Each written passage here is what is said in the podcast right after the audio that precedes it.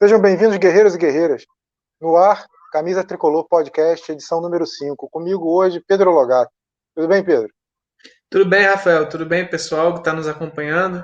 Hoje nós estamos sem o Didier, mas estamos aqui firme e forte, falando do nosso Flusão. Começando a se preparar para esse jogo importantíssimo de quarta-feira, de quinta-feira. Só um minutinho que eu vou ter que. Deixa eu só resolver uma coisa aqui, peraí. Pronto, voltei. Desculpa aí o.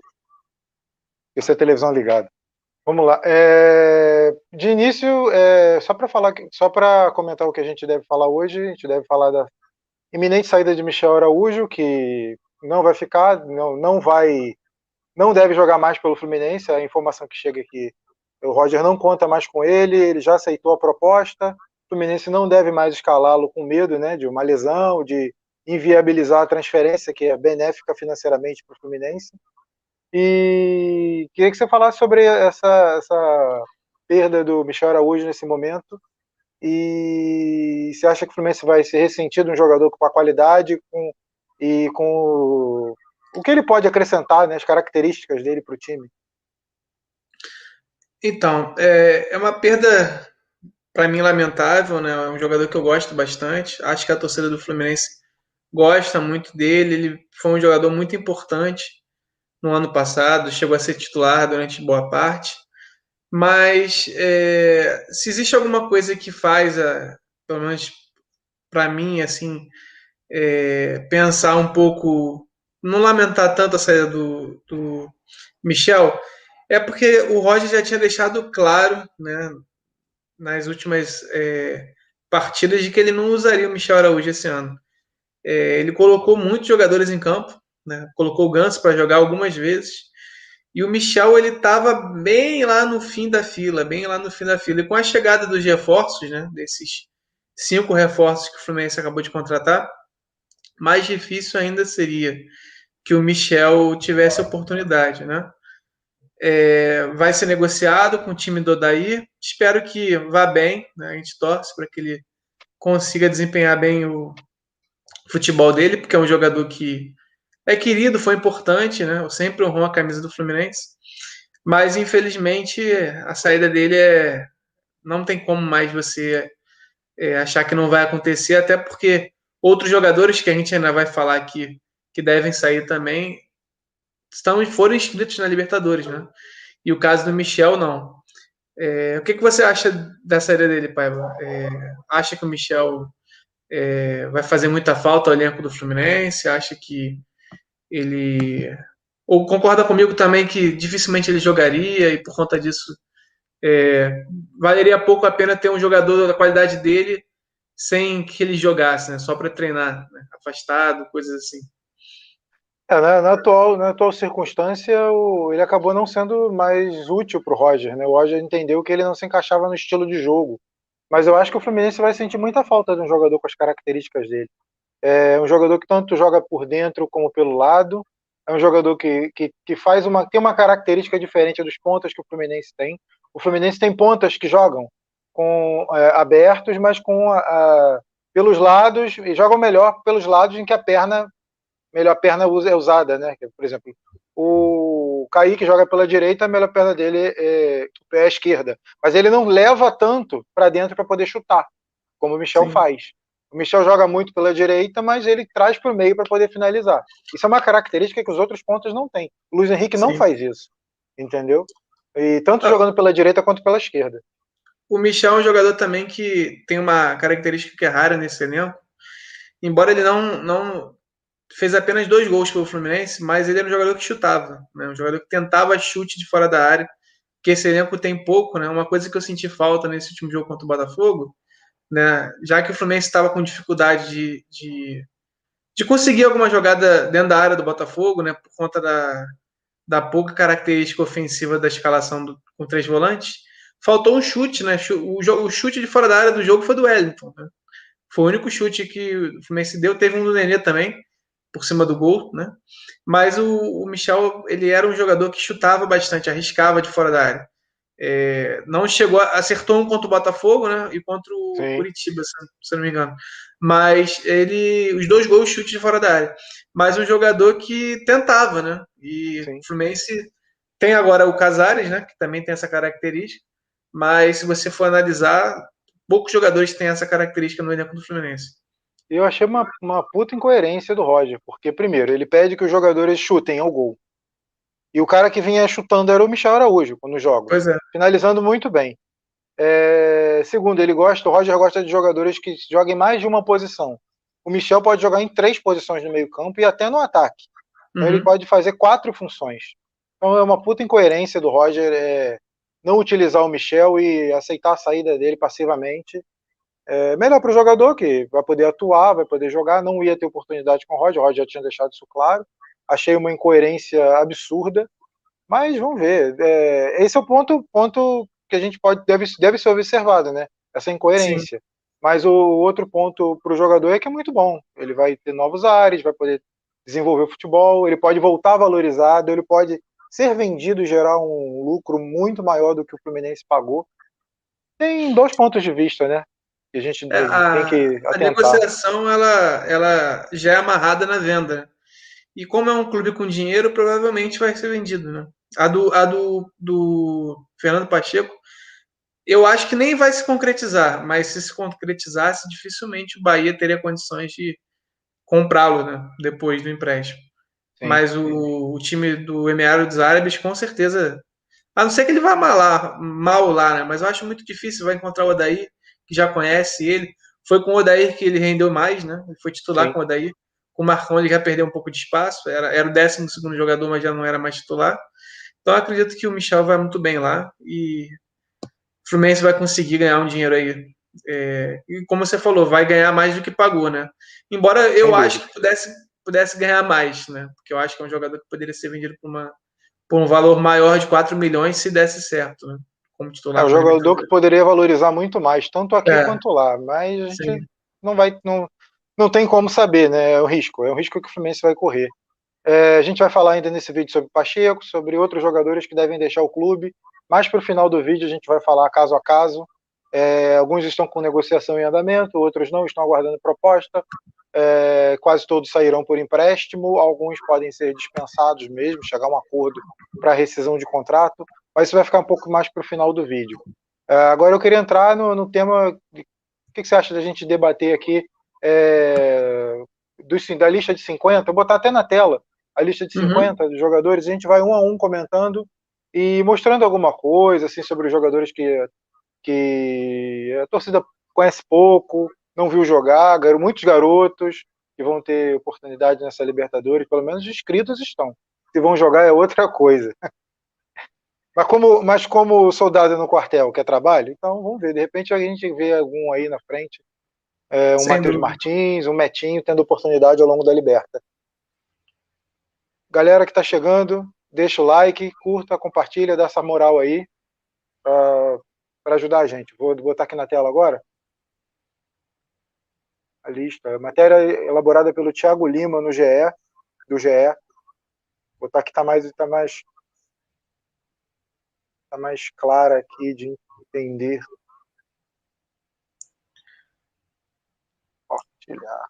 Eu não sei se essa matéria que você vai colocar já tem atualização, mas o Fluminense hum. acabou de conseguir escrever o Bobadilha. Ele vai poder. Ah, sim, sim, sim. Eu, não, não, eu acho que não tá aqui, não, mas vou conferir. Vai poder estrear contra o River. O Fluminense conseguiu é, tá parabenizar o tá. trabalho do Fluminense, né? Correu contra o tempo e conseguiu sim. escrever os cinco. Tá vendo direitinho aí? Tá tranquilo, né? 50 jogadores é uma lista muito grande, né? Qualquer é, elenco teria é. muitos jovens, né? Não tem, é muito difícil. Tem muitos aí que a gente já conseguiu ver, né? Em alguns jogos do, no início do Carioca e outros que também não. Alguns o, a torcida tricolor conhece, né? Da, da categoria de base, né? Conhece Sim de ver né, a equipe sub-17, a equipe sub-20 atuando. E principalmente os jogadores mais de meio campo para frente, né? como você falou, o Netinho, Matheus Martins, né, que são jogadores que estiveram na equipe sub-17, campeã brasileira, campeã, é, perdão, vice-campeã da Copa do Brasil, campeã brasileira, sub-17. Sim. Vamos entrar aqui na lista já, a gente vai batendo nome, nome por nome, alguns a gente vai botar foto para lembrar quem é, outros a gente tem, tem vídeo, vídeos legais de, de lances, é interessante para a gente analisar caso a caso. É, queria saber dos goleiros. Marco, Marcos Felipe dispensa comentário, é o atual titular, né? Acho que não tem muita coisa a acrescentar. Sim. E a única coisa que a gente pode discutir é se ele, se ele é o goleiro ideal para a Libertadores ou não. Mas aí é outro diálogo, outra conversa. Você está satisfeito com ele? Você acha que ele é um goleiro seguro para essa disputa de Libertadores? Eu, eu acho que ele tem feito um bom papel, né? A gente conversou sobre isso, né? É, eu, você e Didier, né? O Didier falou que o Marcos Felipe ele é um goleiro que os erros que ele comete acabam não, não resultando em, em nenhuma falha. Nesse clássico contra o Botafogo, teve um lance que ele foi sair jogando com o pé, entregou no pé do jogador do Botafogo. Eu lembrei do dia na hora, mas não aconteceu nada. não aconteceu nada.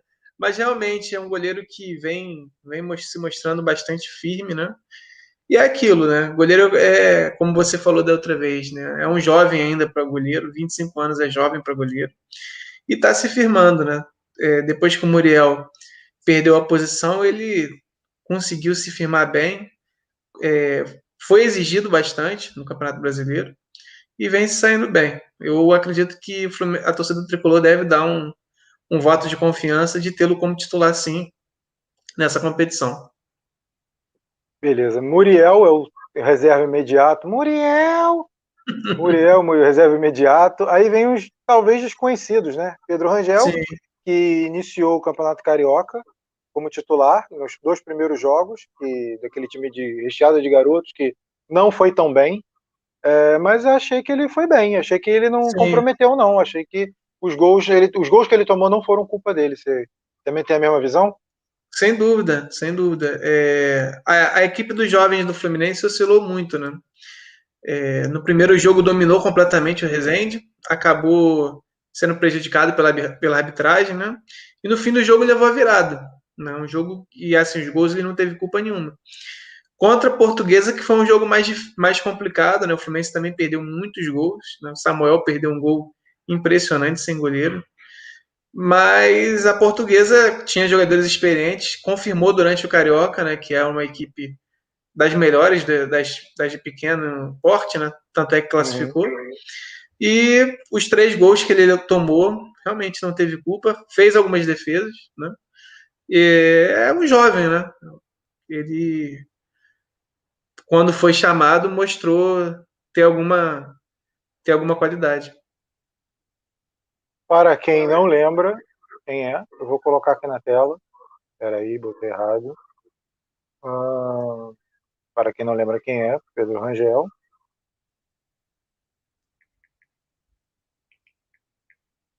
Uh, uh, é esse aqui, jovem jogador aqui. Está aparecendo aí já na tela.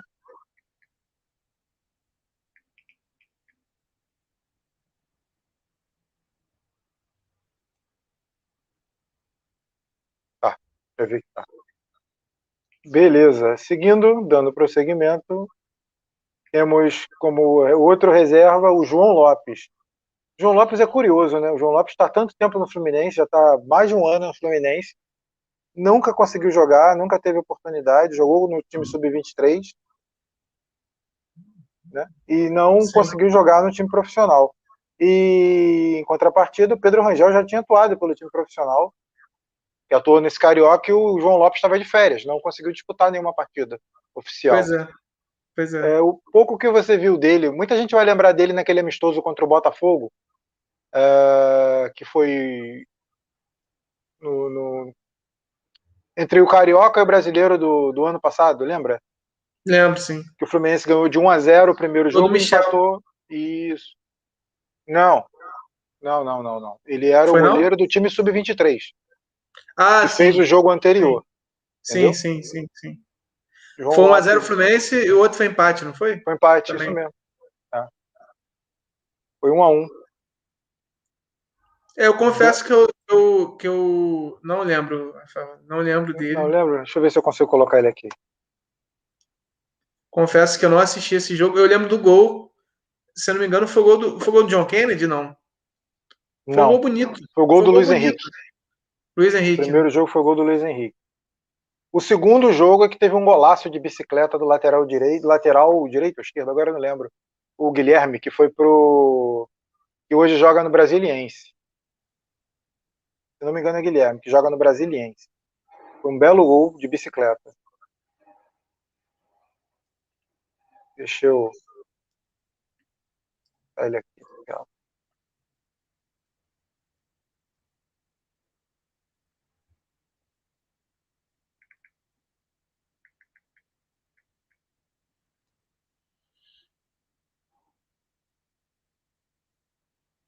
Ele veio, ele jogou em Portugal, ele jogou no, na Portuguesa da Ilha, antes de vir para o Fluminense. Qual a idade dele, pai? Sabe? Ah, peraí, deixa eu ver aqui. A internet resolveu dar um probleminha aqui agora. 20, ele estava com 24 quando chegou, agora deve estar com 25, né? Já tem Sim, um é, a mesma, é a mesma idade é. do, do Marcos Felipe.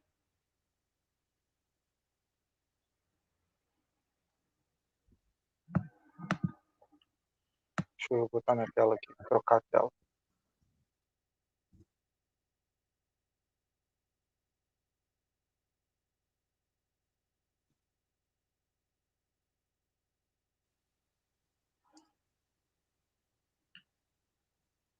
Lembra dele?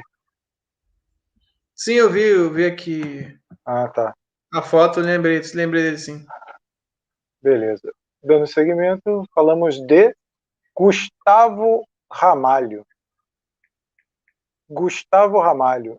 Esse muita gente não sabe quem é. E inclusive eu escutei muita gente reclamando: "Ah, mas para que tanto goleiro? Para que, para que um, dois, três, quatro, cinco, cinco goleiros? Para que cinco goleiros não vão jogar?"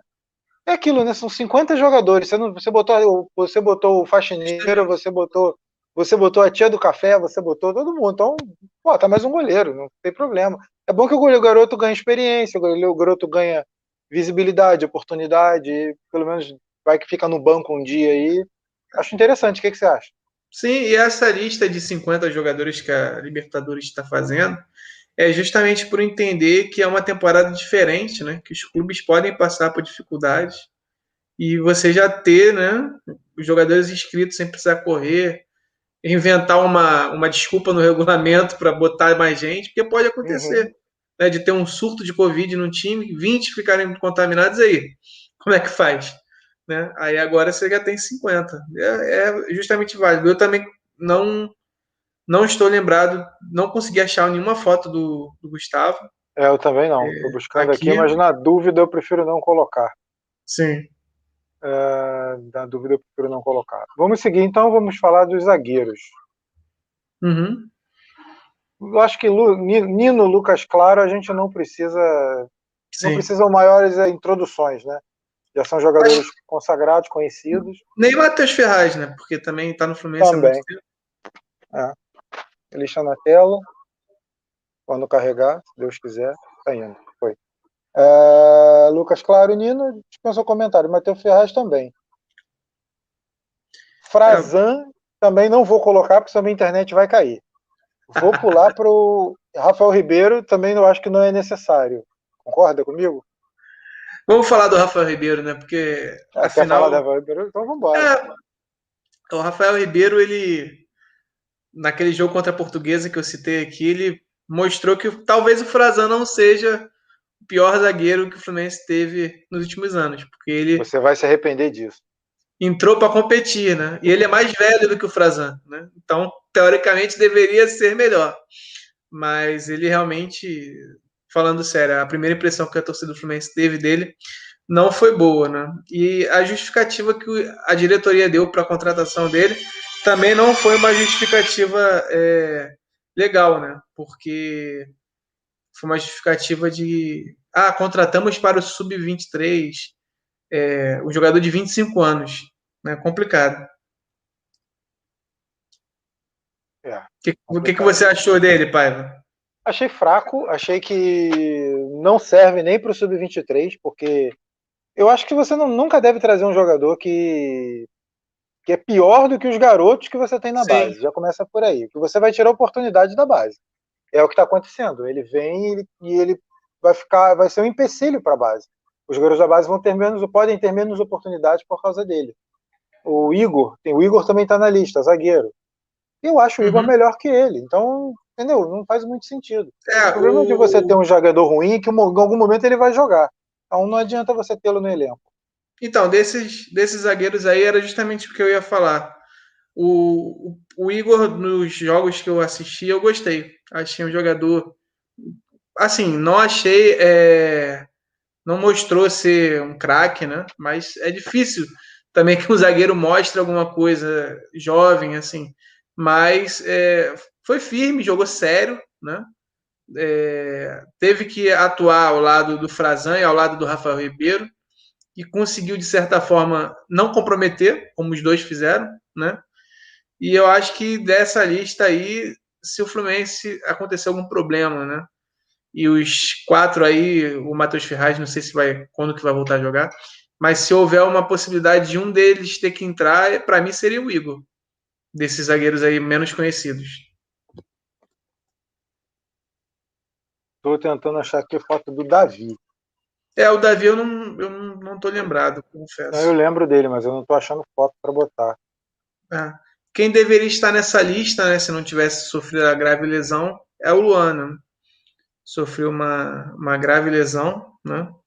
Uhum. E infelizmente não poderá fazer é, parte. O Luan Freitas, é, seis meses, né? O tempo de recuperação estimado. Sim, sim. Então, dificilmente vai ter condição de jogo. E o.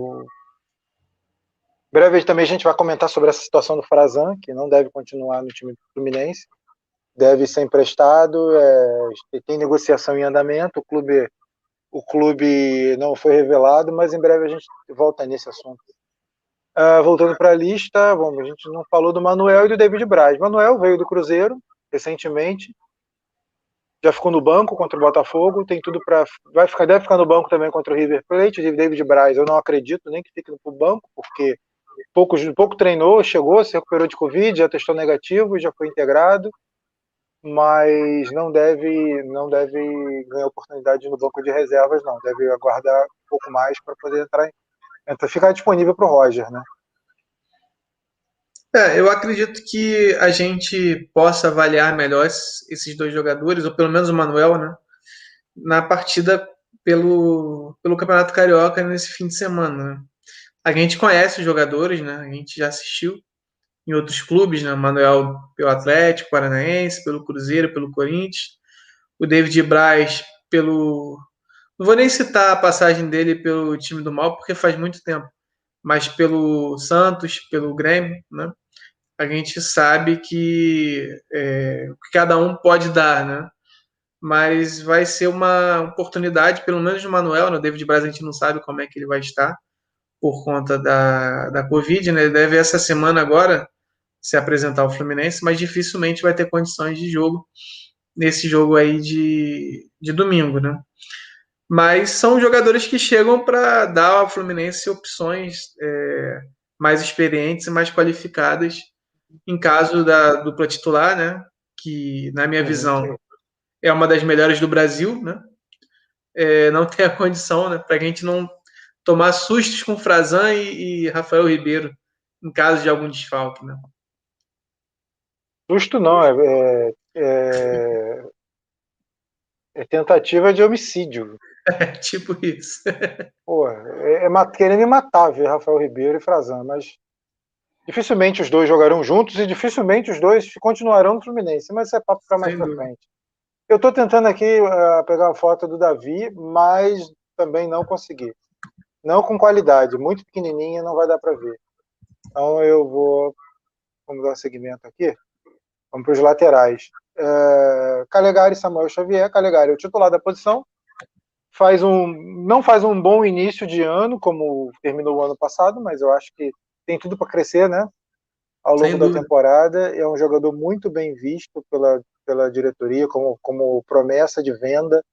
Como já tem muita gente observando o futebol dele na Europa. Acredito que em breve e talvez ele nem termine a temporada, mas vira essa boca para lá. Vamos esperar, vamos aguardar. É, vamos torcer porque é um jogador que mesmo não jogando o que ele pode, a gente vê o quanto ele é regular, né?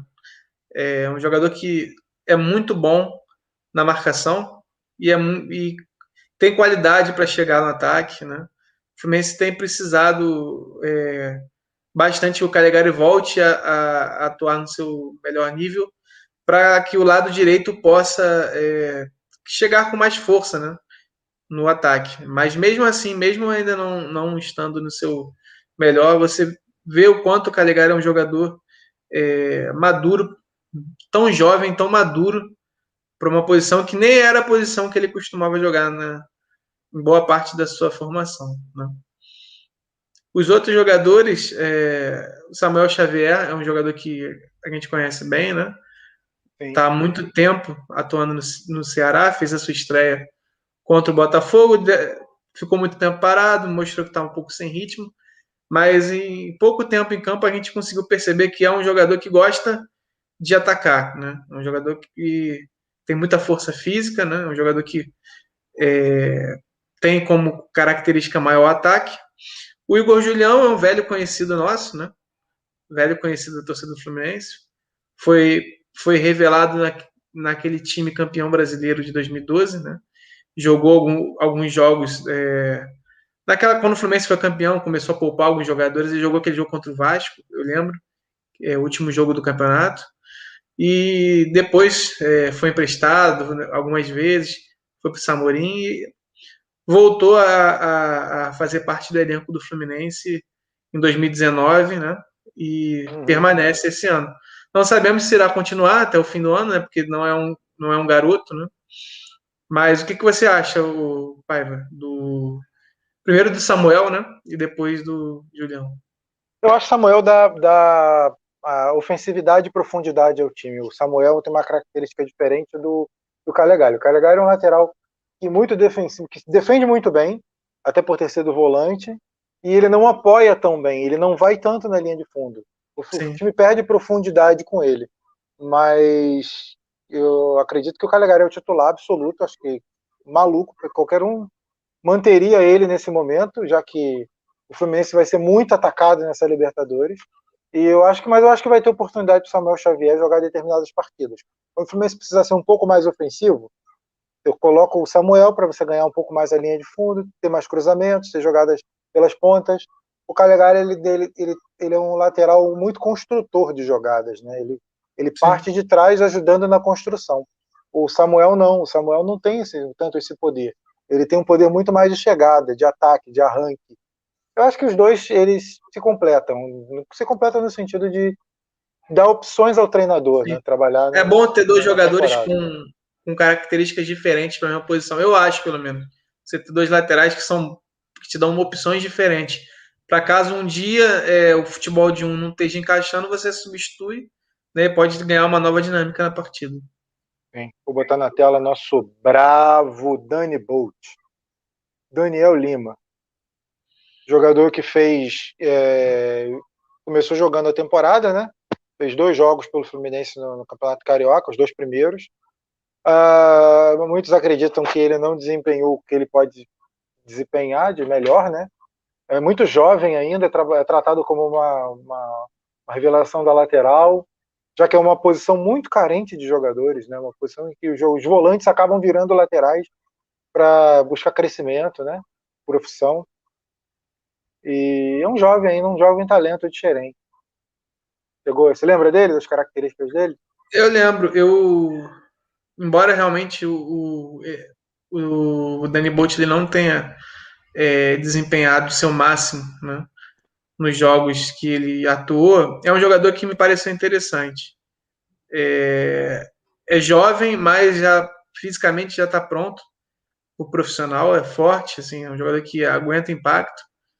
Para lateral é muito importante, né? E eu acho que é, dificilmente vai ter oportunidade porque a gente está essa posição me parece que o Fluminense está muito bem servido.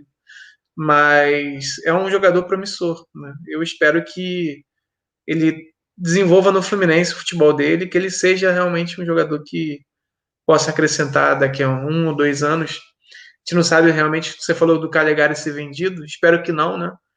Mas se ele for acredito que é, o Danny Bolt pode ter mais oportunidades é, vamos para a lateral esquerda. Lateral esquerda tem Egídio, dispensa Sei. comentários. Essa aí é o problema. é, é o, você acha? É, hoje eu acredito que hoje seja o principal calcanhar de Aquiles do Fluminense, mas é, creio que você já, você já falou também que concorda né, com essa opinião que é o, é o, o setor mais frágil da equipe. É porque eu, eu acho que, eu particularmente, eu acho que o Fluminense deveria ter contratado um atacante de lado, mas o Fluminense tem garotos que estão mais prontos né, para executar essa função do que lateral esquerda. Né? A gente não sabe como o, Kaique ele pode explodir nessa Libertadores e virar um jogador de ponta assim no futebol brasileiro. Né? O próprio é, o Luiz Henrique, que é irregular, é um jogador que já foi titular na reta final, foi importante. Agora, na lateral esquerda é muito complicada, porque os garotos não, não vão jogar, né? não, não vão ter oportunidade. E os dois titulares são dois jogadores que não, não deixam a torcida do Fluminense confiável, né? confiante. É, o Egídio e o Barcelos eles se alternaram né? no Campeonato Brasileiro.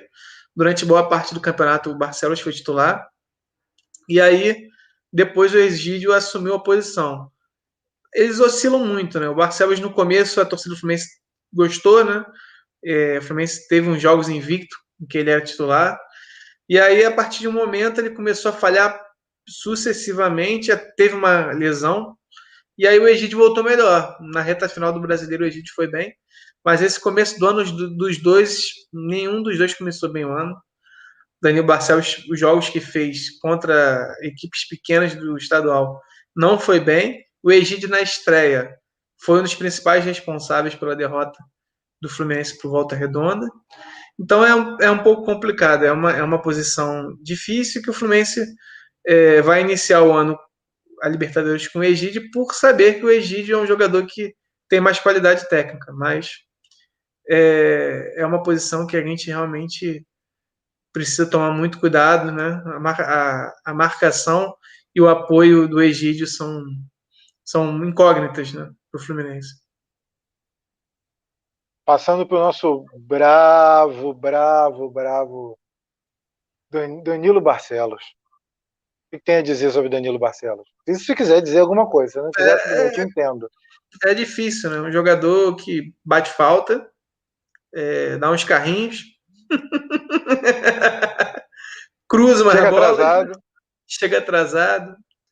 É um, é um jogador que jogou em muitos clubes grandes, eu não sei. É, é, é difícil, não sei como, é, porque não tem futebol, né? Infelizmente é um jogador que luta, briga, voluntarioso, mas não. Quem já viu é, jogadores, é, eu que sou que tenho, vou, vou, completar 30 anos, vi o Marcelo ali, vi Carlinhos nos seus bons momentos, né? Caio Henrique recentemente, né? Naquela posição, e os mais antigos que já viram é, Marco Antônio, Branco, é, outros grandes nomes, encontrar hoje atualmente o, o Barcelos como opção e o Egídio como titular é complicado. Estou colocando aí na tela o próximo da lista, o Raí. Está aqui, eu consegui encontrar essa foto, aquele ao lado do Marcão. A internet Sim. não está ajudando tanto, mas é esse garoto aqui do lado do Marcão, que também iniciou o Campeonato Carioca desse ano. Não foi tão bem, deu uma assistência, é verdade, mas não foi tão bem.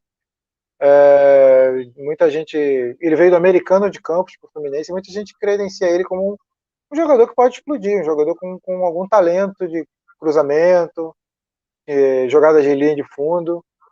É, não demonstrou muita coisa nesse carioca. É, tem, temos também, na sequência, eu vou botar aqui, o FT. A gente já faz o comenta sobre os dois de uma vez só. Já o GFT é tratado como uma joia do Fluminense, uma joia a ser lapidada, né? Já muito jovem, Sim. que tem tudo para estourar no Fluminense nos próximos anos. Tratado como uma das maiores revelações da base para lateral, desde Marcelo, no caso. Sim. O que, que você viu desses dois jogadores? O que, que você pode falar? Então, Paiva, o Raí não me agradou, não. Assim, eu tenho um pouco de cuidado em fazer comentário, porque é um jogador jovem. Mas eu não consegui ver. Ele e o Danny Bolt não jogaram bem nos dois, nos dois jogos que, que fizeram. Mas eu consegui ver no Danny Bolt alguma qualidade. Né? Força física, velocidade, é, explosão. No Raí, apesar da assistência que ele deu, eu não consegui. Eu achei um jogador. É, muita dificuldade né, nos fundamentos, né?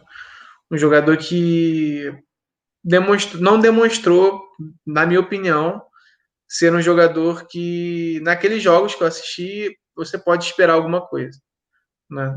Espero estar errado, espero que é, na próxima vez que ele tem uma oportunidade, ele calhe a minha boca e mude essa situação.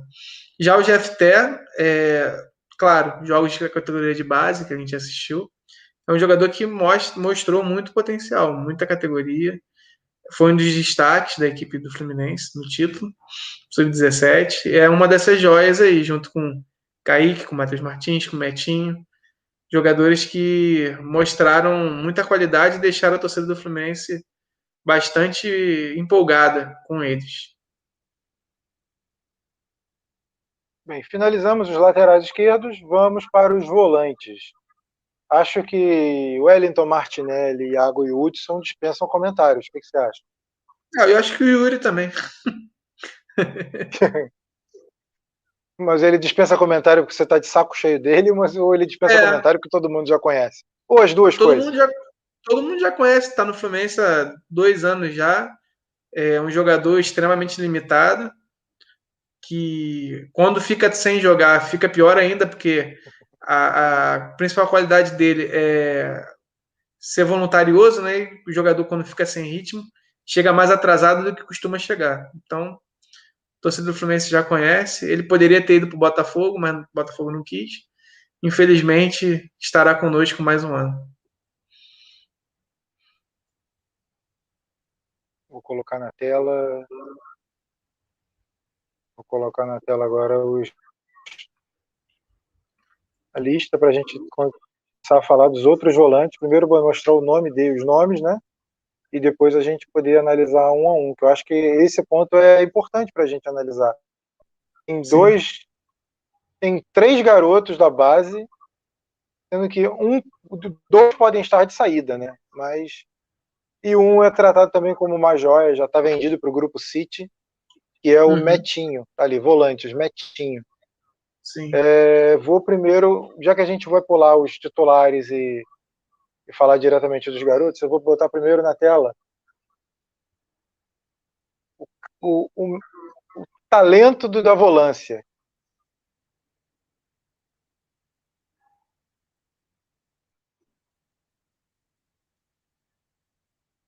Excelente jogador. É um absurdo e ele não tenha tido tantas oportunidades no Fluminense. Quando entrar aí você vai ver logo que eu tenho razão. Que eu... Pior que ele teve, cara. Pouca gente na é, vida me irritou tanto como esse senhor. O Caio, ele já não é um garoto, né? Ele já, se eu não me engano, ah. tem uns 24, 25 anos, né?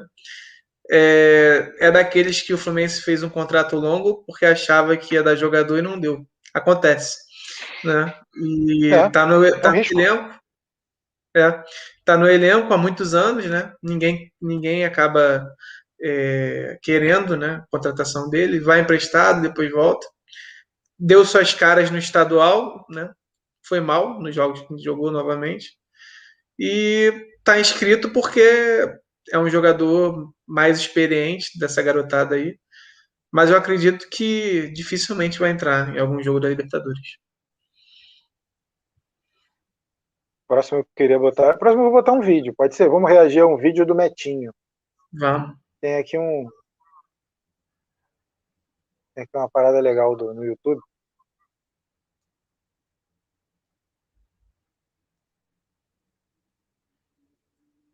ver se a internet vai ajudar, mas.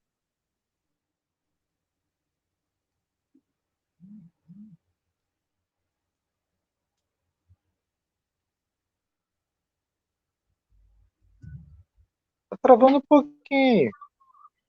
Ah, mas tá. Eu acho que tá dando pro pessoal ver. Tá dando pro pessoal ver. É um jogador que. Cara, é um jogador, é um jogador diferente, que... né? Diferente, sim. Né? Cabeça um em pé, vai para frente. Não se contenta é, é com o passe que... de lado. Sim, é absurdo que tenha poucas oportunidades, ou melhor, não tenha tido oportunidades ainda. Porque é um jogador Sim. completamente diferente de todos os volantes que a gente tem.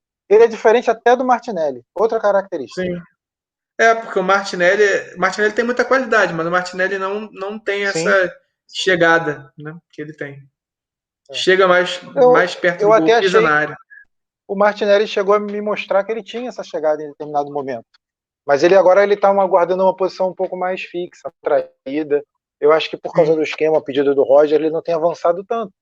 Como a gente viu no ano passado. De repente o, Roger, o, o Marcão ano passado pedia para ele é, adotar uma, uma, postura mais ofensiva, e esse ano o Roger está pedindo para ele manter um pouco a função. Pode, Pode ser, ser, isso, acredito que sim, porque é um jogador que sabe chegar também. Sim. Mas o Metinho, Metinho. o Metinho é um jogador mais rápido do que o Martinelli também. Sim. Tem mais velocidade. Trabalha melhor, trabalha melhor a bola na chegada, tem uma visão, tem uma visão de jogo um pouco mais apurada. E, pô, olhei para a idade dele, né? 17 anos. Sim. É, é um fenômeno. Pega, goleirão, vamos ver. Quero ver se vai pegar. Eu tô com nojo. Botou no cantinho. Uhum. Bom, fechando aqui, voltamos para a lista. E ainda tem o André. O André é uma situação um pouco mais delicada. É, é, tá de saída. O André não deve ficar. É Sim. difícil porque é um jogador que a torcida do Fluminense gosta muito, um jogador que, que a torcida do Fluminense deposita muita esperança, né, de articulação, é, aquele jogo bonito saindo de trás. Ele tem uma, uma característica também um pouco diferente dos outros volantes. É complicado. O que você, você, vê, você vê com bons olhos? Assim, tem dois, dois lados que a gente tem que analisar, né? Primeiro, é bom para o André, porque ele já não vinha tendo grandes oportunidades no Fluminense no ano passado com o Marcão. Ah, mas pelo menos ele jogava, mas é muito pouco para desenvolver um jogador. Ele não teve a oportunidade que o Martinelli teve. O Martinelli resolveu. Que se ele não resolve, ele não voltava. Uhum. Concorda? Sim. O, o André ele não teve a, as atuações do nível do Martinelli, né? Quando ele entrou, ele é um jogador que não comprometeu também, não fez nenhuma atuação que a gente possa colocar como ah, o garoto entrou, entregou um jogo. Não teve isso. Ele foi, ok, nota 5, 5,5. É, só que na base, o, o André ele se destaca, ele sobra, né? Então sobra eu fico um pouco de fico um pouco de frustração para a torcida do Fluminense. Né? Eu, particularmente, Paiva, eu não emprestaria o André, não. É, eu acho que o André poderia ser uma opção é, acima do, do Hudson acima do, do, do Yuri, né? Para mim ele seria, no caso dos três volantes, ele seria o primeiro a entrar. Mas infelizmente o Roger não enxerga assim. Então, se o André vai ser a sétima opção para o meio de campo, cabe um empréstimo para rodar, para que ele tenha sequência de jogo como profissional e evoluir. Não, claro, claro, faz sentido, porque o garoto tem, você vê que o garoto tem um talento. Se você não vai aproveitar o talento, que pelo menos deixa ele jogar em algum lugar, porque ele precisa se desenvolver como profissional. Tem muitos jogadores que acabam não se desenvolvendo justamente por isso, por falta de oportunidade. E vai se desenvolver Sim. tardiamente, entendeu? Como, é, como, como muitos outros aí que a gente viu até no Fluminense mesmo. Uhum.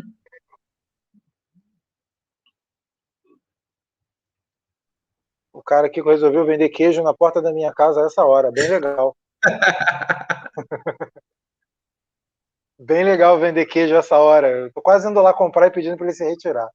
Uh, dando segmento aqui, temos os meias, né? Vamos partir para os meias. Uh, eu vou começar com o Casares, que entrou. Casares entrou, você achou que ele entrou bem contra o Botafogo? Você achou que ele tem tudo para ser titular jogando pela ponta ou no lugar do Nenê? É difícil saber, é, dif, é difícil saber como que o Roger vai encaixar o Casares é, nesse esquema dele com três volantes, né? Porque eu acho que tirar o garoto nesse momento não, não seria correto. Mas eu também não consigo ver o Roger barrando o Nenê. Então eu acho que fica aquilo, né? Vamos ver como, como que, o, que, o, que o Roger vai fazer em relação aos três volantes, ele vai manter contra os times da Colômbia também, na sequência. É, ou se isso é só para encarar o River ou para encarar times é, superiores ao Fluminense, né? Mas eu acho que se ele mantiver esse esquema com três volantes, o Casares não vai ser titular, não. Sinceramente, eu não consigo ver o, o, o, E que é uma loucura, né, na minha opinião, porque o Casares é, mesmo acima do peso, né? Ele mostrou no jogo contra o Botafogo uma dinâmica diferente, né? É, passe, carregando a bola, é um jogador diferente, né? O Fluminense não tem um jogador assim. Então, é, ele, ele tem que ser titular. O, o Roger precisa arrumar uma forma dele ser titular de algum jeito. Mas com esse esquema de três volantes, eu não sei como que ele vai fazer, não. Eu não acho que ele vai barrar o Nenê. E se ele barrar o menino, vai ficar ainda mais difícil ainda, né? Porque, embora o Casares é, seja veloz, seja um jogador ainda jovem, né? 29 anos não é um jogador é, idoso, né? Não é um Nenê, não é um Fred. É. Mas você perder um jogador é, de lado de campo, como é o Kaique, nesse atual momento do Fluminense, não, não tem condição. Então, vamos aguardar. Para o meio de campo ainda, a gente, como a gente já falou no início do vídeo, o Michel Araújo não vai, não deve mais disputar partidas Fluminense. Aguarda apenas os trâmites para transferência internacional. Uh, a gente tem aí, além do Casares, a gente tem o Ganso e o Nenê. Acredito que esses dois dispensam comentários, né? Acredito que todo mundo conheça, não tem muito o que acrescentar. Todo mundo sabe o que esperar desses dois jogadores, o Nenê titular absoluto, o Nenê desenvolvendo, desenvolvendo bem o potencial dele de passe, assistência e, e bola parada. A gente tem uma forte arma do Fluminense. Sim. O Ganso a gente já não sabe mais o que esperar. Eu que era um entusiasta do Ganso, eu sou completamente descrente atualmente do Ganso. Acho que o Ganso está sentado no contrato esperando o tempo a passar, infelizmente. É... Miguel, a gente já debateu amplamente sobre a situação do Miguel aqui nos, nos podcasts anteriores. O Miguel tem um problema político interno para ser resolvido por causa de uma renovação de contrato. Ele não deve jogar também, está na lista, mas não me surpreende ele não, não ter oportunidades. E queria de você, se você, o que você acha desses jogadores? É, o Ganso e Nenê a gente já, já conhece, né? De muito tempo, né? O Nenê é um jogador muito útil, né? Apesar de alguns momentos a torcida ficar um pouco irritada com ele. É um jogador muito útil, é um jogador que, se você pegar as últimas, os últimos gols do Fluminense, ele deve dar 50% das assistências no mínimo, né? Então, é um jogador muito útil, muito artilheiro do Fluminense no último, no último ano, né? O Ganso é isso, né? É um jogador que é, em nenhum momento se encontrou com a camisa do Fluminense, né? Um jogador que tem 31 anos, mas parece que tem 37, 38 e já é em final de carreira. É uma pena porque era um, era um grande talento. Só está escrito porque o Fluminense não consegue se livrar, porque é um jogador com salário alto, um jogador que não tem mercado por, por esse valor que ele ganha e tem contrato longo. O Gabriel Teixeira está é, tá sendo uma grata surpresa, precisa corrigir algumas coisas, né? É um jogador que tem a última tomada de decisão um pouco é, precária, né? Às vezes, quando é para chutar, ele toca, quando é para tocar, ele chuta, quando é para é, driblar, ele tenta tocar. Mas é um jogador que tem mostrado potencial nesse começo de ano. E eu tenho certeza que em breve ele vai fazer um golzinho e evoluir, né? O Miguel é um jogador que, por mais que, que exista essa questão né, política, como você falou, é um jogador que a torcida do Fluminense não viu muitas vezes jogar. Né? O Miguel ele não, nunca teve muita oportunidade. Ele entrou muito bem né, é, naquele jogo contra o Cruzeiro da Copa do Brasil né, de 2019, que ele tinha 16 anos, né, não tinha nem 17 ainda. É, participou do golaço do João Pedro. Entrou alguns jogos, é, depois, é, pouco tempo em campo, e seria a época dele, né? Esse ano, né? Esse, esse início desses jogos no Campeonato Carioca seria um momento. Só que ele teve uma lesão, né? Ele acabou tendo uma lesão e nem jogou. E tem essa questão do contrato, de que não vai renovar, provavelmente vai sair. Provavelmente a gente não vai vê-lo mais com a camisa do Fluminense. É bem possível que a gente não veja, né? Ele jogar. É uma pena porque é um jogador altamente promissor. Parece ser um jogador muito promissor e que a gente também não consegue nem avaliar, eu pelo menos não consigo nem avaliar o potencial dele, porque eu vi pouco. Eu vi muito pouco o Miguel jogar. Poucos, poucos minutos mesmo ele em campo. É muito triste essa situação. O, o Wallace é um jogador que muita gente da, da base, que acompanha a, a categoria de base do Fluminense, elogia. Eu confesso que eu também não vi muitas vezes jogar. Você já viu, pai? Vou botar ele vez? na tela. Vou, vou, Cara, eu só vi na base mesmo. Vi pouco. Confesso que eu vi pouco. Vou botar na tela dele, pra gente saber quem é, pelo menos, né? Ter uma noção do, do, garoto. Tem uma foto dele aí. É um jogador de 20 anos. Geração, né? 2000, é, geração 2001. Já não era não é mais é tão, tão jovem. jovem. assim. É, não é, é não é. Eu, eu Mas... vi muito recentemente a seleção sub, o time sub-17, sub-23. Uhum. O Wallace eu acabei vendo pouco. Eu, eu esperava ter visto Sim. mais do Wallace. É uma posição que o Fluminense também não tem muitas, muitos nomes, né? Se você ouvir, tem, tem o, tem o Nenê, o Casares, e os outros são muito jovens, né? Porque o Ganso a gente, com a saída do Michel, né? Só tem os dois mesmo, Nenê e o Casares. É, não sei se esses jogadores vão ter oportunidade, mas se tiverem, é, a gente pode ver um pouco mais. Sabe quem é essa fera aí? Não. Gustavo Apes. Muita gente não conhece.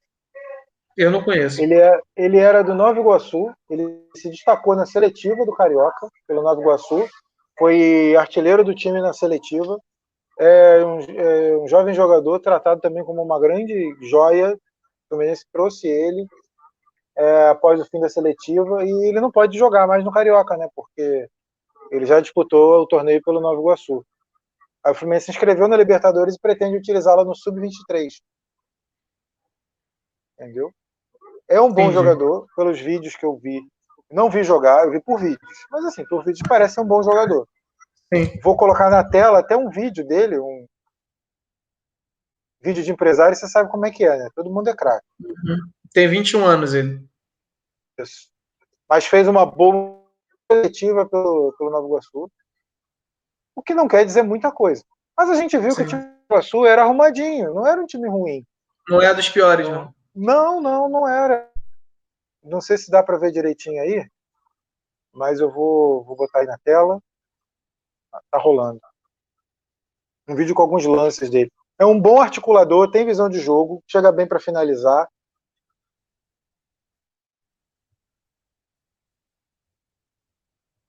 Sabe fazer gol.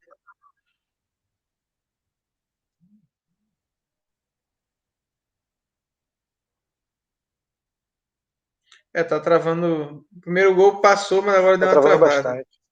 É. é. É assim mesmo. Agora já deu uma melhorada. Sim. Só porque elogiei.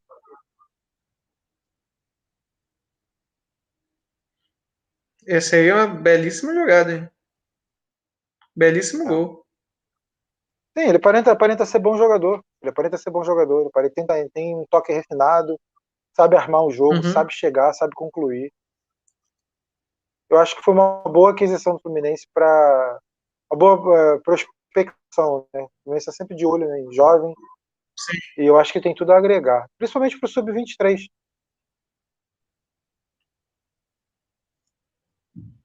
Mais um lance dele, eu vou tirar que tá dando uma travada, não tá legal não. Gustavo Apis, o nome da fera. Voltando à lista principal dos 50 nomes, partimos para. Já falamos de todos os meses, vamos aos atacantes. É, os recém-chegados é Bobadilha, Bel Hernandes, se juntam a Caio Paulista, Luca, Luiz Henrique, John Kennedy, Pacheco, o Samuel acabou sendo inscrito também, Samuel Granada, e temos os garotos Matheus Martins, João Neto e Alexandre Jesus. Esse a gente vai tentando falar um pouquinho de cada vez, principalmente dos garotos, porque eu acho que é interessante a gente falar um pouquinho dos garotos, porque muitos não, não tiveram nem oportunidade direito. Por exemplo, o João Neto e o Matheus Martins jogaram alguns minutos apenas. Acho que o João Neto nem jogou, o Matheus Martins jogou alguns minutos no Carioca. É, o Alexandre Jesus também fez um gol. Alexandre Jesus também. Contra o Rezende. Sim. É, vou começar pelos reforços, então. Abel Hernandes e Bobadilha, o que a gente pode esperar desses dois jogadores? O, do Abel Hernandes, a gente pode esperar um, um um jogador que substitua o Fred quando for necessário. Eu acredito que dificilmente o Fred deve jogar os, os 90 minutos né, na Libertadores, né, por conta da idade. Pela Libertadores ser uma competição de, de desgaste um pouco maior. Né? Então acredito que o Abel Hernandes seja frequentemente utilizado pelo, pelo Roger. Né? É um jogador que tem uma história, né? Foi muito bem na, na Itália, foi muito bem na Inglaterra. E no Internacional ele teve uma passagem discreta. Eu acredito que o Fluminense é, viu bem a sua contratação, acho. Chega como uma aposta, né? chega como um jogador que é, não brilhou né, na sua última equipe, mas uma boa aposta. O Bobadilha, a gente está conhecendo agora né, pelos vídeos. É um jogador que tá dando uma alegrada, né, a torcida do Fluminense. Astral elevado, bastante confiante. E tem, tem, pelo, pelo que nós vimos, né, tem suas qualidades. Acho que pode é, ser interessante. O Roger falou, né, depois da coletiva, depois da vitória contra o Botafogo, que pode utilizar ao lado do Fred, pode utilizá-lo ao lado do Abel. Então nós vamos ver, né? Provavelmente nesse jogo agora contra o, contra o Madureira, nós vamos ver vamos conhecer o Bobadilha. Não sei se ele vai entrar contra o River, né? mas contra o, contra o Madureira provavelmente iremos conhecê-lo. É... É, esse jogo contra o Madureira tende a ser interessante, né? Porque você vai dar oportunidade a esses garotos e garotos e aos contratados para a gente poder conhecer um pouco mais, né? Antes dessa dessa Sem reta dúvida. final de Libertadores, né? Sem dúvida. É, o Fred, acho que não precisa falar, né? não precisa. Será que não? Não é o Fred Krueger, não? É o, é o Fred Flintstone. pois é. É, é dispensa comentários. Dispensa comentários. O, ídolo, o ídolo de 9 entre 10 torcedores. Sim. É, os jovens que vêm jogando mais, acho que a torcida do Fluminense também vai conhecendo a cada dia mais, né? O Kaique, o Luiz Henrique o John Kennedy também costuma. Cristiano, é... Cristiano Paulista.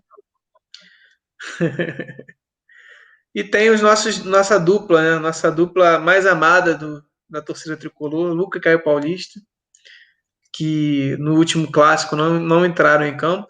Eu acredito que vão perder um pouco de espaço. Sinceramente, não sei se permanecem no Fluminense até o fim do ano. Né? É, eu, particularmente, é, eu acho que o Caio Paulista é um jogador que. É, é uma opinião um pouco polêmica, não sempre que eu falo isso, mas eu acho que é um jogador que ainda pode agregar alguma coisa, porque não é, é, é, é jovem, não é, não é um jogador que já rodou em muitos lugares, é jovem, tem estrela, fez gols em jogos importantes ano passado, tem uma característica diferente de, do, no elenco do Fluminense. Claro, tem suas limitações, tem irrita, irrita bastante em alguns momentos, mas é um jogador que eu manteria por enquanto. Agora o Luca, eu não consigo ver no que agrega, né? Infelizmente, né? Fez alguns gols importantes ano passado, né? De muita sorte, muitos gols de sorte, mas é um jogador que atualmente eu olho para o elenco do Fluminense e não consigo olhar e falar, pô, o Luca pode agregar nisso, né? O a polêmica, Pacheco... falando em polêmica, é, antes de mudar para o Pacheco, falando em polêmica, uhum. deixa eu acrescentar uma coisa. O reza a lenda que quando o Roger assumiu no Bahia, ele dispensou o Luca. Entendeu? Então, quando ele chega ao Fluminense e ele vê que o Lucas está no elenco, ele não vai dispensar de cara, ele vai dar oportunidade. Foi o que ele fez. Só que o, a tendência é que o Lucas também não tenha mais oportunidade com o Roger. Entendeu? Salvo momentos excepcionais, assim, ah, Sim. precisamos escalar reservas e a gente está com o jogador, lesão, suspensão. Aí o Lucas deve ser utilizado, mas eu não acredito que o Roger vai continuar insistindo com o Lucas. Não a insistência que o Marcão tinha com o Lucas. Isso acabou. Isso é uma coisa boa Sim. do Roger. O Roger tem muitos defeitos, mas isso é uma coisa boa. Ele não vai insistir com o Lucas. O Lucas, se entrar, vai disputar 5 minutos, 10 minutos, mas não vai ser sempre, não. Vai ser, vai ser bem difícil o Lucas entrar a partir de agora. Os jogos terão. E, a, o fato do Roger ter pedido esses outros reforços já mostra que ele não está satisfeito com o Lucas, com o Caio Paulista. Ele acha o Samuel Granada muito cru. O John Kennedy Sim. também ainda está em processo de maturação. Então ele não vê esses jogadores preparados para assumir uma, uma posição importante no time. É, era isso mesmo, era só a gente não mudar. Eu queria falar sobre isso com o Luca. Acho que o Luca está com os dias contados no Fluminense, acho. Mas é só uma opinião, não é informação. Então, Sim. por tudo que eu conheço do Roger e por tudo que eu acompanhei do Roger no Bahia com o Luca, eu acho que é o fim da linha para ele. O... Nesse último jogo, né, ele já não entrou e ainda não tinha chegado os reforços, né? Então, realmente, perde espaço a cada, cada dia mais. É, Fernando Pacheco, a gente não sabe se ele permanece, né? É um jogador que, que, a, que a diretoria apostou muito, né? Na contratação. Quando ele veio no ano passado, muita gente acreditava que ele seria titular do Fluminense, né? E ele nunca conseguiu se firmar, né? É um jogador que tem muita força física, mas é, acaba pecando bastante em, em, em, tomada de decisão também, né? Ele é, tem dificuldade em finalizar, é um jogador com algumas deficiências, mas é um jovem, pode evoluir também. É, eu acho que esse empréstimo, se acontecer para o Bahia, é, é uma boa. Eu acredito que seja um empréstimo que pode ajudá-lo, né? ele teria mais oportunidades, mais chances. Uhum. Eu não sei se vai acontecer, porque eu, eu, eu achei os valores que o Fluminense pediu um pouco altos, sendo sincero. Então não sei se o, se o Bahia vai topar. Uhum. Mas esse empréstimo eu concordo. Só para falar ainda sobre o, o, o Pacheco, o Pacheco tem uma situação um pouco delicada. Por exemplo, o Pacheco, não sei se foi um erro de observação, um erro de scout, ou até uma tentativa do Fluminense de ter um jogador com uma característica um pouco diferente daquelas em que aquelas características que ele olhava para o elenco e não via. O Pacheco se encaixa melhor num time que joga de forma reativa, um time que, que aposta em contra-ataque para superar o adversário. O Fluminense nunca jogou desse jeito, pelo menos não não recentemente, né? O Fluminense, ele, uma hora ele fazia um estilo mais apoiado, né? De posse de bola, pressão na saída de bola do adversário. Outra hora ele, ele, ele tentava fazer essa transição rápida. E assim, e aí sim o Pacheco poderia ser útil. Só que, e, infelizmente, o Pacheco sofreu com lesões, não se adaptou bem ao Brasil, a pandemia foi muito ruim para ele, mas o Fluminense também não tinha uma transição rápida. Isso, a, a bola não chegava com qualidade na frente para o Pacheco puxar um contra-ataque, por exemplo. Entendeu? Então isso dificultou muito para ele a adaptação. O Pacheco é um bom jogador e eu acho que um empréstimo para o Bahia, um time que joga muitas vezes de uma forma reativa, acho que pode fazer bem a ele. Ele pode, pode melhorar, ele pode ganhar confiança, mas para voltar ao Fluminense ele vai precisar se readaptar, né? ele vai precisar é, mudar um pouquinho o jeito, de jogar, mudar um pouquinho o estilo para se enquadrar no, no, esquema do Roger. O Roger não joga de forma reativa. Ele não vai jogar de forma reativa. Dificilmente. Até porque se ele jogar, a torcida cai de pau nele. Mas acredito que esse empréstimo vai ser benéfico para o Pacheco. Vamos falar. John Kennedy também, acho que dispensa comentários, né? Sim. Todo mundo conhece. O Samuel, ele iniciou o campeonato carioca, foi muito, muito criticado, muito mal. É jovem, o profissional é diferente, né? Do, do da base, sub, mesmo ele tendo jogado no sub-23, feito boas partidas, e ele acabou perdendo um gol fácil, né? Contra a Portuguesa, não foi? Isso. Impressionante o gol que ele perdeu. É inacreditável o futebol clube. Aí eu fazendo merchan pra Globo. Mas é, é, inacreditável. Aquele gol foi inacreditável. Isso, isso talvez tenha afetado o psicológico do jogador. O jogador está estreando no profissional, é, duas partidas e perde um gol daquele, uma coisa que ele sabe que ele não perderia normalmente. Ele tem qualidade, Sim. ele fez gols incríveis pela base, até no Sub-23. Se você pegar os gols que ele fez no Sub-23 contra adversários mais fortes, você vai ver que ele tem talento. Sim. Ele não se enquadra, nunca, não, não, ele não fez, ainda. Ele fez um gol é, num momento difícil do Fluminense no, no brasileiro, né? Aquele jogo contra o Ceará. Ele entrou e primeiro toque na bola ele fez o gol. Né? Teve estrela naquele momento. Mas, de fato, né, nesses jogos aí do, do, do estadual, é, como o Fluminense tem muito jogador, muita, muito garoto, né? Acaba ficando marcado. O jogador que foi mal acabou ficando marcado, infelizmente. Uhum. Esse na tela é o Alexandre Jesus. Veio do Cruzeiro. Era também um tratado como uma, uma joia cruzeirense, um jogador de talento um centroavante raiz, nato, é, trombador, mas se envolveu umas polêmicas e tal. Vai, vai dar um, promete dar o, levar o Casares para dar um rolé no Rio de Janeiro, entendeu?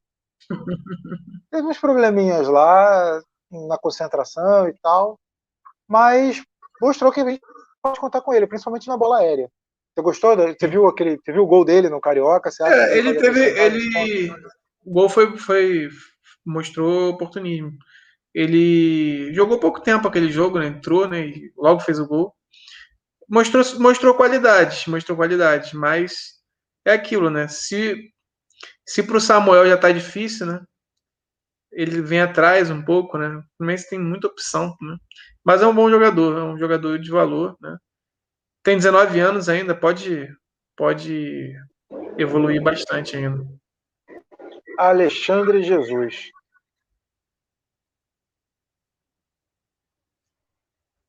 Temos agora João Neto, que não é o cantor, graças a Deus, cantor de música sertaneja. Vê se eu acho uma foto legal dele aqui. Ah, essa aqui é boa. É uma revelação também, diferente dessa geração sub-17 que ganhou títulos importantes é também um centroavante é, da moda antiga, mas um jogador com muito mais qualidade técnica do que o Alexandre Jesus, por exemplo. É um jogador trabalhado também, com bom entrosamento com, com Kaique, Metinho, com. Matheus, Matheus Martins. Matheus, Matheus Martins. É um garoto que renovou o contrato recentemente. E você gostou dele no, no, no que viu no Sub-17? Sim, sim, mostrou muita qualidade.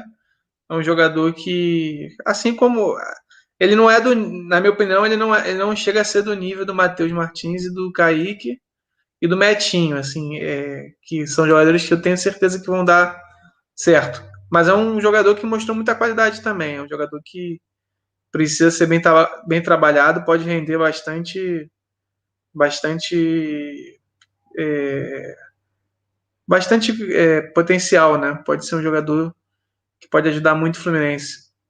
Muito jovem ainda, 17 anos, mas agradou, agradou bastante. Não, e essa geração sub-17 é sensacional, porque até os reservas são bons. O Gustavo Sim. Lobo é bom jogador.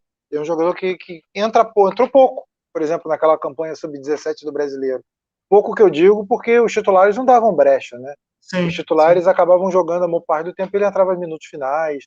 Às vezes é, o treinador precisava fazer uma mudança assim, um pouco mais ousada e botar dois centroavantes, aí ele entrava, ele entrava, dois centroavantes não, dois atacantes, um pouco mais de presença, ele entrava pelo lado e dava uma qualidade legal na, na frente. Sim. É, é, além é uma geração muito, muito qualificada.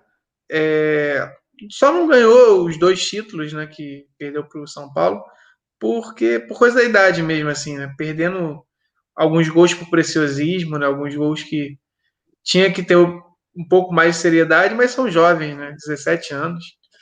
É, tenho certeza que com o tempo vão, vão evoluir nessa questão. Quanto ao Matheus Martins, também é outro que, que tratado como uma grande revelação Sim. da base, um garoto com muito potencial. E, e, me, e me surpreendeu, me surpreendeu o desempenho do Kaique logo nos primeiros jogos, porque eu esperava isso do Matheus Martins. Porque era um é jogador que vinha sendo convocado para a seleção, era um Sim. jogador que vinha fazendo boas partidas. O Kaique não vinha jogando, vinha tendo problemas com de contusão, né? Uhum. É, o Matheus Martins me parecia mais pronto, né? É, do que o Kaique, né? Me parecia, mas acabou que o Kaique, né? Desenvolveu. O Pedro não era, o Pedro não era a reserva do Matheus Pato na base? É isso. Sim. Às vezes Sim. o jogador que menos você menos espera, quem você mais espera que vai explodir, não explode tão rápido. E o, o que menos espera tá aí. Não que, não que não esperasse do Kaique. O Kaique tem um talento sensacional. Era o Neymar canhoto. Sim. Mas o, o, o Matheus Martins ele vinha numa, numa, numa toada, numa levada agora na, nesses últimos jogos do Sub-17. Ele vinha arrebentando. Ele acabou com o Flamengo Sim. nos dois jogos. Sim. Mas ele, no jogo que ele jogou, eu não sei se foi contra a Portuguesa ou contra o Rezende, é, acho que foi contra a Portuguesa. Ele entrou bem, é porque ele entrou, o jogo já estava 2 a 0 ou 3 já. Mas ele criou uma boa oportunidade, chutou uma bola para fora, é, correu bem, só que não teve chance mais, né? E o Kaique teve, né? E, e também, tá aí, claro, dando os méritos ao Kaique. É, a gente não sabe se o Matheus Martins ia conseguir fazer o que o Kaique está fazendo, né? Difícil o jogador chegar, é, fazer um gol como aquele que ele fez contra o, contra o Nova Iguaçu, ser titular.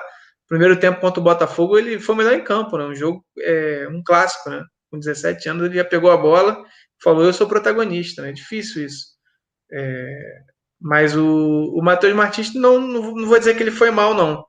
Naquele jogo que ele entrou, no único que ele, que ele entrou, ele foi, ele foi até bem, só que o Kaique teve mais chances. Não sei, de repente, é, pelo Matheus estar na seleção, o Roger pôde, pôde ver mais o Kaique, né? E aí resolveu dar mais oportunidades para ele. Uhum. Deixa eu. Por fim, o Luiz Henrique, né, que eu acho que também todo mundo já conhece, não, não acredito que não precise falar muita coisa, que é um garoto com muito potencial, mas aí a gente volta naquele problema da tomada de decisão, que ainda é muito muito incoerente em alguns momentos, é muito dificultoso para ele, né? Ele acaba se atrapalhando com a bola em determinados momentos também. Sim. E... Mas a tendência é que ele melhore com o tempo, a tendência é que um pouco. Ele, é aquilo também, a responsabilidade de ser titular às vezes é ruim para o jovem.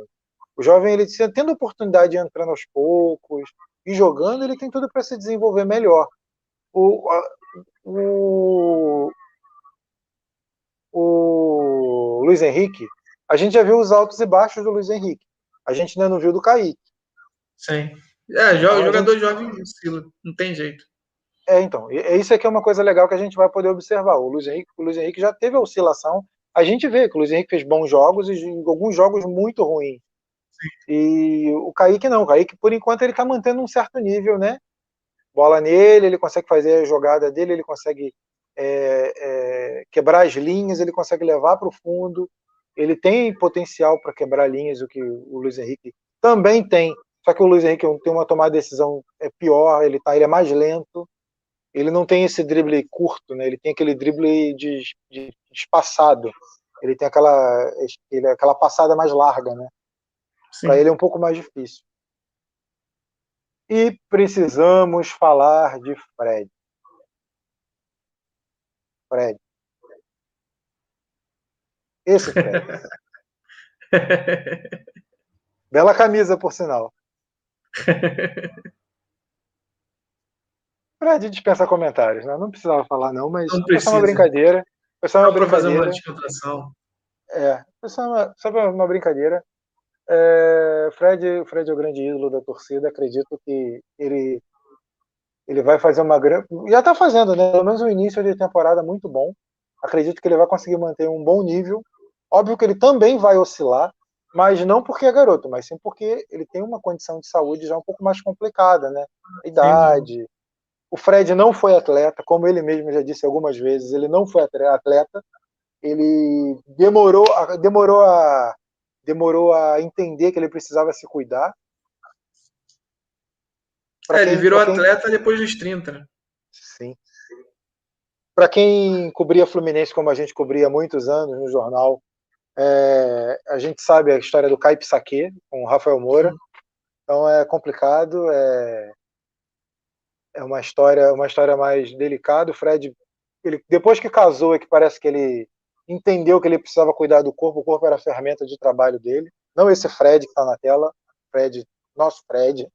Mas é, acredito que o Fred tem tudo para fazer uma grande temporada. O Fred, no, na entrevista para a Flu TV, na, na sorteio, sorteio dos da... grupos, é, no sorteio dos grupos, ele falou que o, com, com o Roger, ele teve a melhor pré-temporada da vida dele e um dos melhores anos, consecutivamente, né? Sim. Então ele está muito otimista, está muito confiante que esse ano também vai ser um grande ano. E é legal, né, ver o Fred confiante dessa forma. Sem dúvida.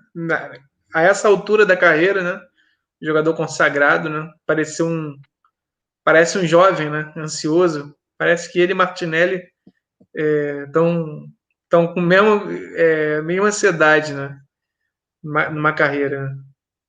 Bem legal.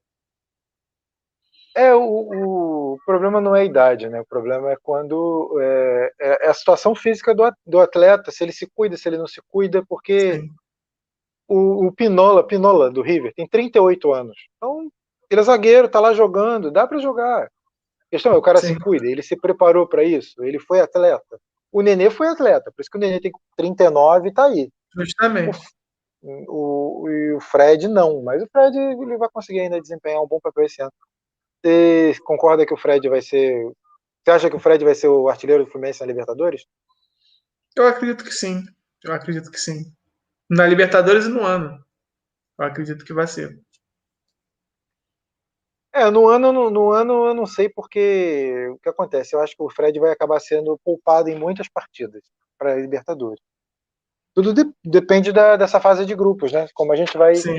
se comportar nessa fase de grupos. Se essa fase de grupos, se a gente pontuar bem, passou, oitavas, continuar seguindo, acredito que o Fred vai ser poupado em jogos do brasileiro, jogos é, até de Copa do Brasil. Acho que ele vai perder muitas partidas.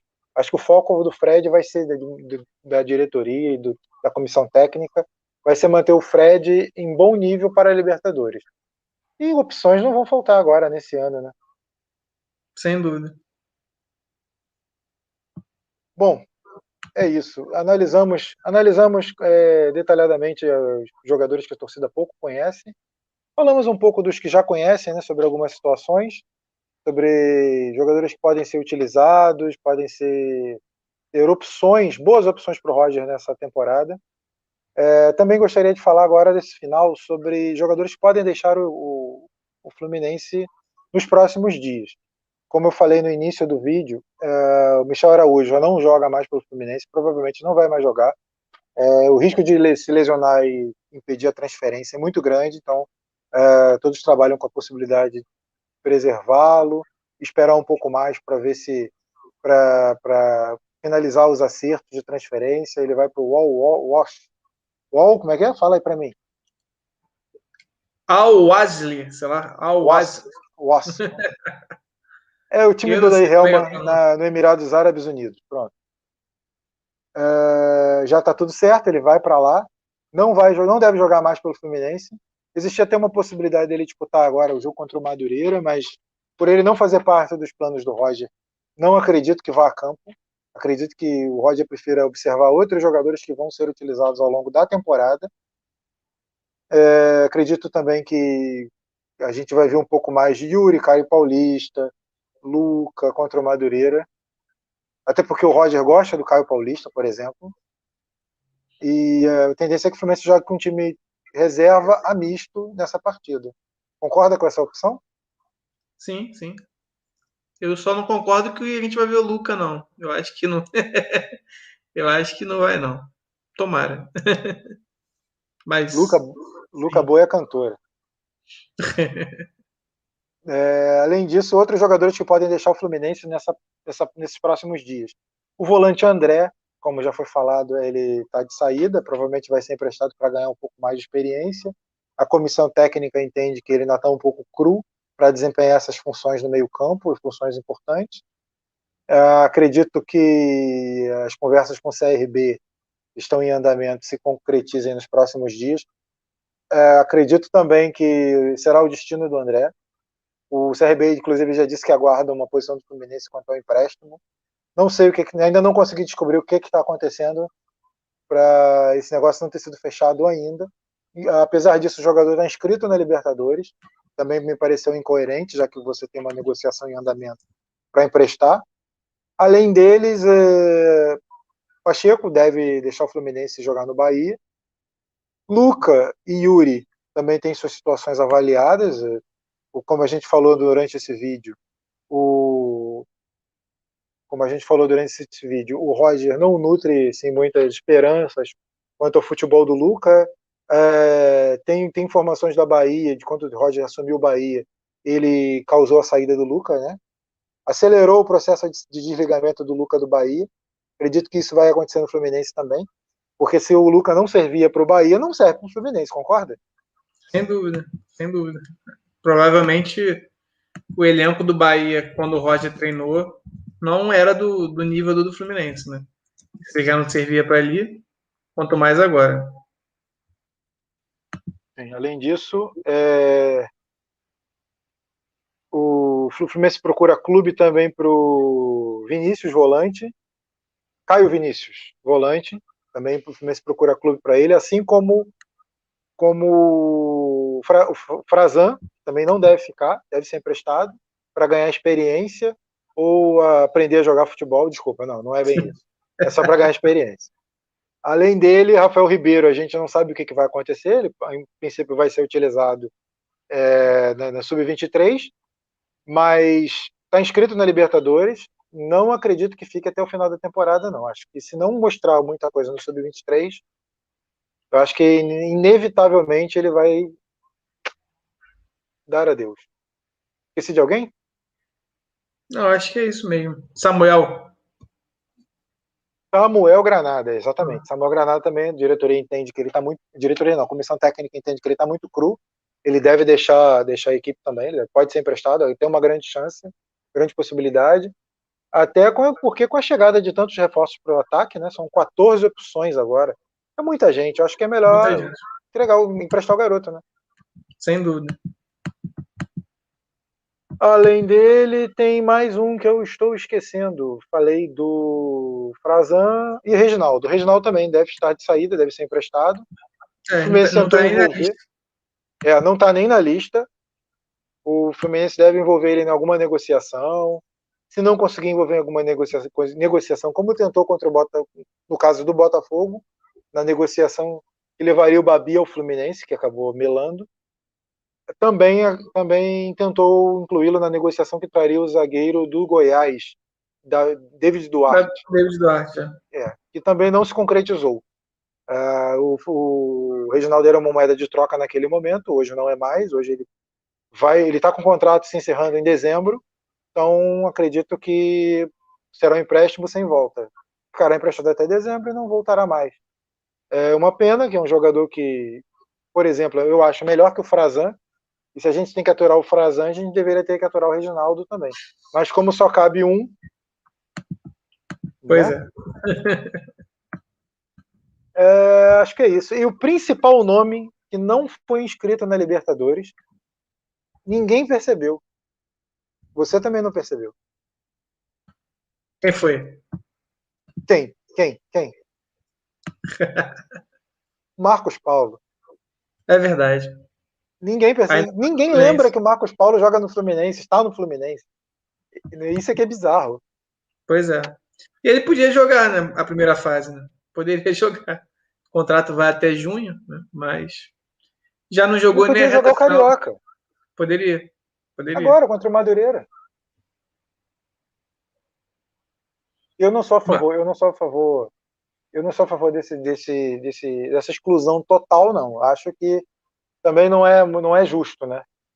É, entendo que ele deu uma calça riada na diretoria, é, negociou, negociou, negociou e não acertou, ficou pedindo tempo, ficou pedindo prazo, ficou esperando, é, criou-se um mal-estar desnecessário, mas acredito que ele podia ser utilizado no Carioca, no início do Carioca mesmo, por exemplo. Concorda? Sim. É, eu acho que nesses jogos do Carioca do começo, sim.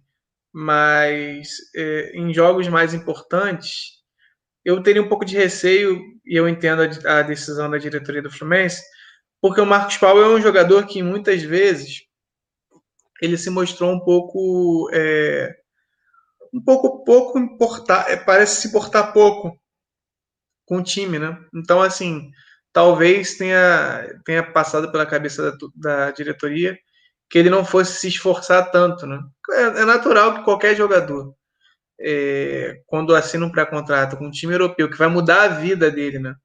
Marcos Paulo, ele, a, o Globoesporte.com teve acesso a, aos valores, né? Ele vai ganhar um valor parecido que o Fred ganha hoje.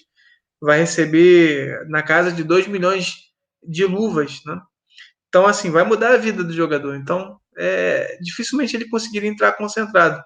Só que o Marcos Paulo, em outros momentos, né, ele entrava em campo pelo Fluminense parecia não estar muito ligado, né? E ainda não tinha nem acontecido a negociação. Então, eu acho que a diretoria ficou com um pouco de receio de colocar ele em campo em algum jogo importante. Mas eu concordo contigo, para enfrentar a Portuguesa, para enfrentar o Rezende, é, no, até aquele Fla-Flu lá é, que a gente ganhou, um gol do, do Julião, ele poderia ter jogado nos jogos que não, não tem tanta importância, né? Não vejo porquê, né? É, agora ele é problema do Atlético de Madrid e faça bom proveito.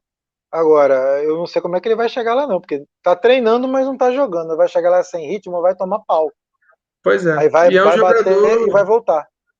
E é um jogador que precisa evoluir muito, né? Porque joga muita bola, mas é... ele tem uma postura muito, muito acomodada, né? E futebol europeu é diferente, né? Precisa correr mais, Marcos Paulo. Beleza, beleza. É, é, algo a acrescentar?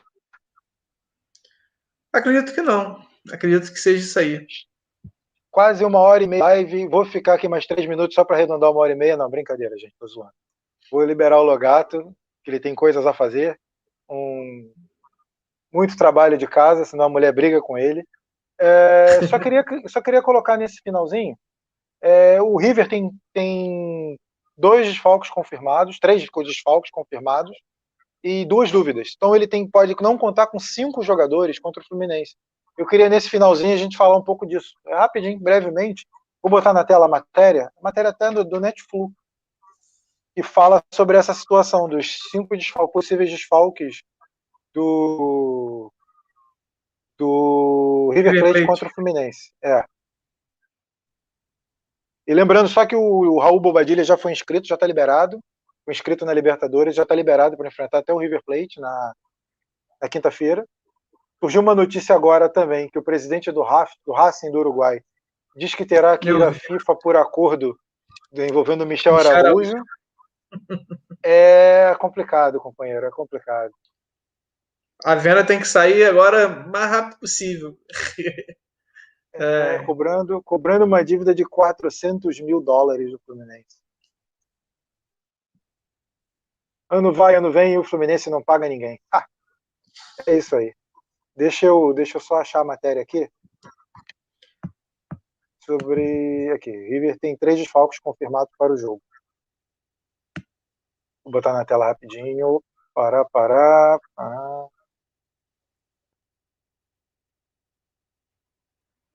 Matéria do Netflix, falando sobre a situação do River Plate.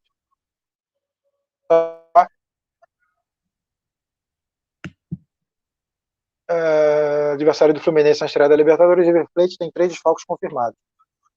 São eles Jorge Carrascal, meia, zagueiro Robert Rojas e também o zagueiro Javier Pinola. Javier Pinola, se não me engano, tem 38 anos. a gente fala que o Fluminense é o time dos vovôs, mas ninguém fala dos outros times que tem jogador de 38, 39. O Grêmio tem o Rafinha com 38, Rafinha? 37? Acho que tem 35, mas já 35. é uma idade avançada. Ah, o Enzo Pérez, que é meia do River, tem 35 também. É.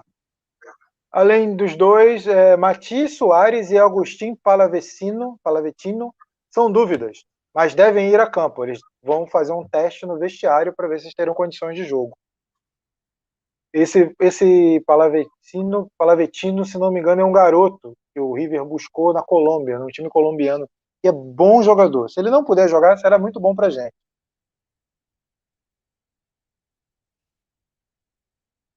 E o River deve ir a campo com a seguinte formação: Armani Montiel, Paulo Dias, Maidana, Anglieri, Palavetino, caso possa jogar, Enzo Pérez e De La Cruz, Beltrán Boré e Julian Álvares. Esse é o provável time do River Plate para encarar o Fluminense na quinta-feira. Bom time? É um bom Fraco, time, né? mas é, a gente fica feliz com essas notícias, porque, como eu havia falado é, antes, minha preocupação maior dessa partida é o ataque do Fluminense, né? por conta do que mostrou contra o Botafogo. E por mais que eu não possa avaliar os zagueiros reservas do River, não os conheço, é, você não ter a zaga titular, né, num jogo importante, né, já é uma boa notícia, né, porque a zaga não vai ter o mesmo entrosamento né, para a partida. Então, eu acredito que seja a melhor notícia possível. Se o Borré tivesse ficado fora, teria sido ótimo também. Mas a, defesa fora é, é, uma ótima notícia para a torcida do Fluminense, principalmente porque o Fluminense tem tido dificuldade, né? Então a gente é, pode contar que pelo menos o entrosamento da zaga do River não vai estar 100% para essa partida. Bom, pelo menos alguma coisa a gente tem que levar vantagem, né? pois é. Bom, é isso. Quer, quer fazer o final? Vamos encerrar essa live. É, eu acho que a gente pôde dar uma analisada né, nesse elenco do Fluminense, né? Podendo olhar para alguns garotos e ver o quanto realmente é, o Fluminense tem é, atletas promissores na base e também tem jogadores que é, têm qualidade para levar o Fluminense a, a, uma campanha vitoriosa. É, eu estou bastante otimista, é, embora a equipe não esteja atuando da maneira como a gente deseja né, nesse começo de ano. Eu acredito que tem tudo para melhorar, tem tudo para evoluir. Vamos buscar essa vitória contra o River, né? aproveitar esses desfalques e, quem sabe, conseguir é, iniciar da melhor maneira possível essa disputa. É isso, esse é o meu destaque final. Só lembrando a galera, pedindo para curtir, comentar, compartilhar. Siga o canal, dá essa força para gente. É, ao longo da semana a gente vai produzir conteúdos legais, bacanas, aí vocês vão poder acompanhar. É, ativa o sininho, dá essa moral. E vai ter uma programação especial na quinta-feira também. A gente está se programando aqui para fazer um pré-jogo, é um pouco antes da partida, e vai ser bem legal. A gente vai debater. Ah, no Carioca também, no fim de semana, a gente também tem uma programação especial. A gente conta com vocês aí. Valeu? Obrigado, obrigado amigos, por terem ficado com a gente até agora. Saudações tricolores. Tchau. Tchau, pessoal. Um abraço.